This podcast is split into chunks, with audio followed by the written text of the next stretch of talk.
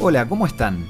El otro día estaba estacionado con el auto y a pocos metros había un hombre trabajando con la pala y pasó algo que me llamó la atención. Esto es Una luz en el camino, un análisis de nuestra vida cotidiana con el licenciado Santiago Paván.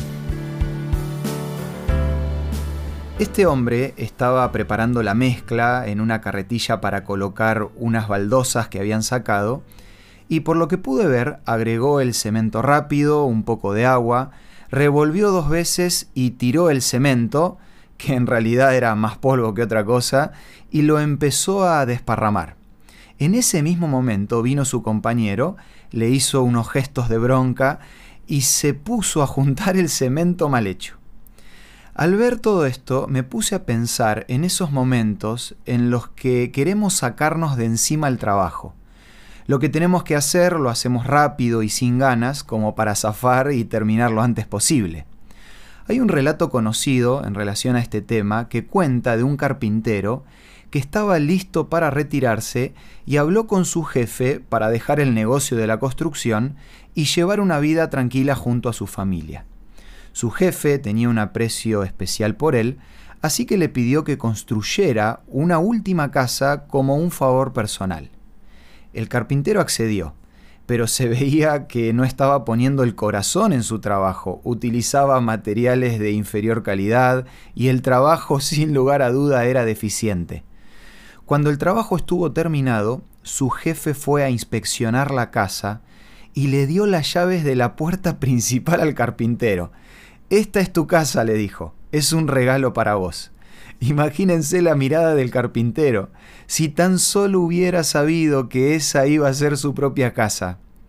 Sé que suena duro verlo de esta manera, pero el resultado de tu trabajo refleja el estado de tu corazón. No me refiero a esos días particulares donde tenemos un mal día. Pienso en la actitud constante con la que enfrentamos la vida. El apóstol Pablo escribió, Todo lo que hagas, hacelo de corazón como para Dios y no para los hombres.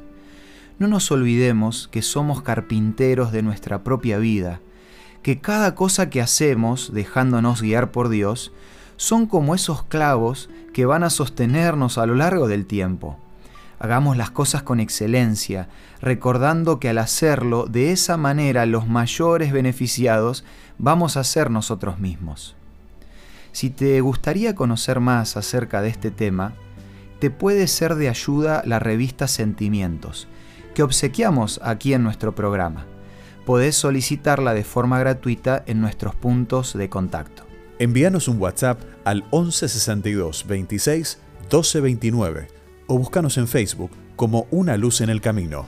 Los temas de la revista Sentimientos te van a ayudar a ver la vida de una manera diferente, para poder hacer las cosas de corazón.